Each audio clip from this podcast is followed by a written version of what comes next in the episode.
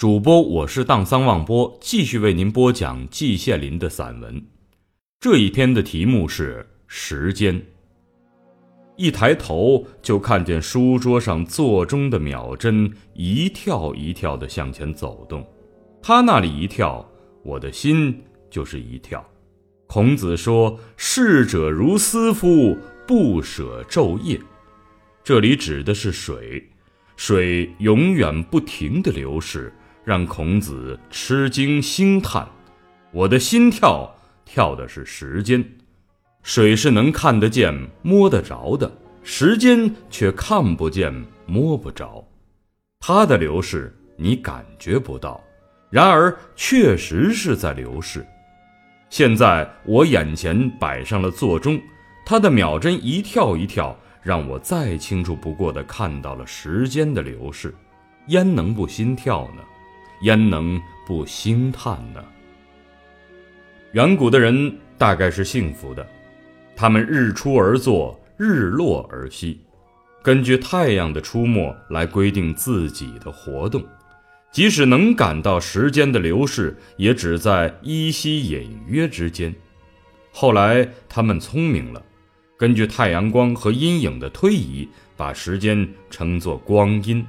再后来，人们的聪明才智更提高了，用铜壶滴漏的办法来显示和测定时间的推移，这是用人工来抓住看不见摸不着的时间的尝试。到了近几百年，人类发明了钟表，把时间的存在与流逝清清楚楚地摆在每一个人面前，这是人类文明进步的表现。但是，正如人们常说的那样。有一利必有一弊，人类成了时间的奴隶，成了手表的奴隶。现在各种各样的会极多，开会必规定时间，几点几分不能任意伸缩。如果参加重要的会而路上偏偏赶上堵车，任你怎样焦急，怎样频频看手表，都是白搭。这不是典型的时间的奴隶，又是什么呢？然而话又说回来，在今天头绪纷繁、杂乱有章的社会里，开会不定时间，还像古人那样日出而作，日入而息，悠哉悠哉，顺地之则，今天的社会还能运转吗？不管你愿意不愿意，成为时间的奴隶，正是文明的表现。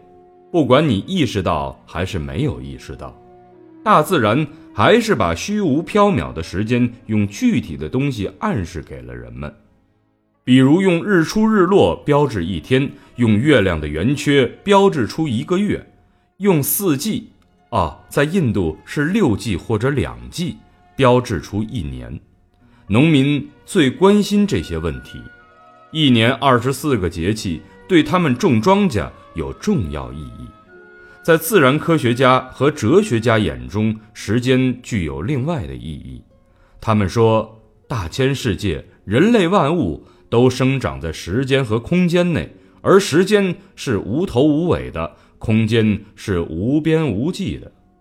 我既不是自然科学家，也不是哲学家，对无头无尾和无边无际实在难以理解。可是不这样又能怎样呢？如果时间有了头尾，头以前，尾以后，又是什么呢？因此难以理解的也只得理解，此处更没有其他途径。生与死也属于时间范畴，一般人总把生与死绝对对立起来，但是中国古代的道家却主张万物方生方死，把生与死辩证地联系在一起。而且准确无误地道出了生即是死的关系。随着座针秒，随着座钟秒针的一跳，我自己就长了无法用言语表达出来的那么一丁点儿，同时也就向着死亡走近了那么一丁点儿。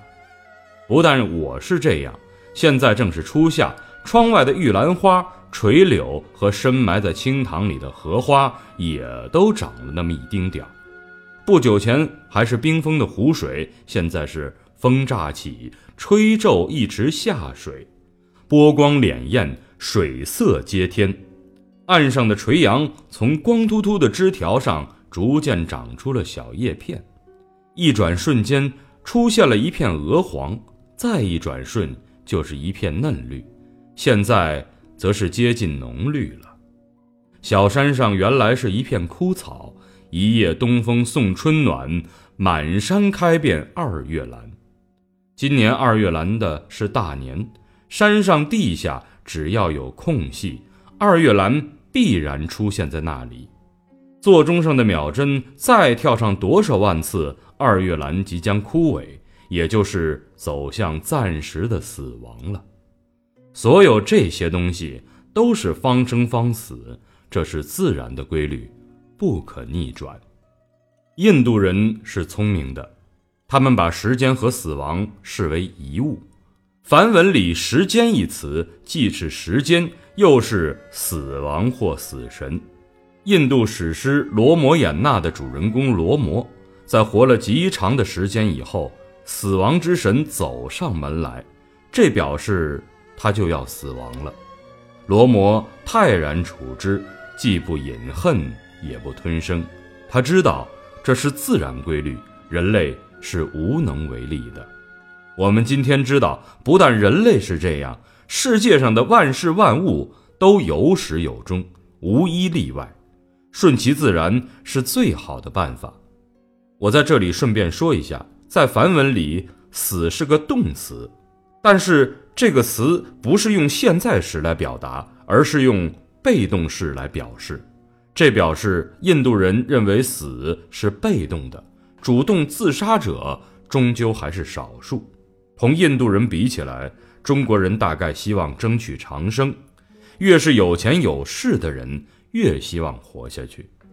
在旧社会里，生活在水深火热中的小百姓绝不会愿意长远的活下去，而富有天下的天子则热切希望长生。中国历史上有几位有名的英主，莫不如此。秦始皇和汉武帝都寻求过不死之药或仙丹什么的。连唐太宗都是服用了印度婆罗门的仙药而中毒身亡的，老百姓书呆子中也有寻求肉身升天的，而且连鸡犬都带了上去。我这个木头脑袋瓜也真想不通，如果真有一个天的话，人数也不会太多吧？升到那儿又能干什么呢？那里不会有官僚衙门，想走后门靠贿赂来谋求升官。好像也没这个可能，那里也不会有什么市场，也不会有什么 WTO，想发财也英雄无用武之地，想打麻将、唱 KTV，唱几天还会有兴趣，但是让你一月月、一年年永远打下去，你受得了吗？养鸡喂狗永远喂下去，你也受不了啊！不为无益之事，何遣无涯之生？可是无益之事，天上是没有的。在天上待长了，你一定会自杀的。苏东坡说：“起舞弄清影，何似在人间？”这是有见地之言。我们还是老老实实的待在人间吧。要待在人间，就必须受时间的制约。在时间面前，人人平等。如果想不通我在上面说的那一些并不深奥的道理，时间就变成了枷锁，让你处处感到不舒服。但是，如果真想通了，则带着枷锁跳舞，反而能增加一些意想不到的兴趣。我自认为是想通了，现在照样一抬头看到书桌上的座钟的秒针一跳一跳地向前走动，但是我的心却不惊了。我觉得这是时间给我提了个醒儿。让我知道时间的价值，一寸光阴不可轻。朱熹这一句诗，对我这个年过九十的老头儿也是挺适用的。季羡林，二零零二年三月三十一日。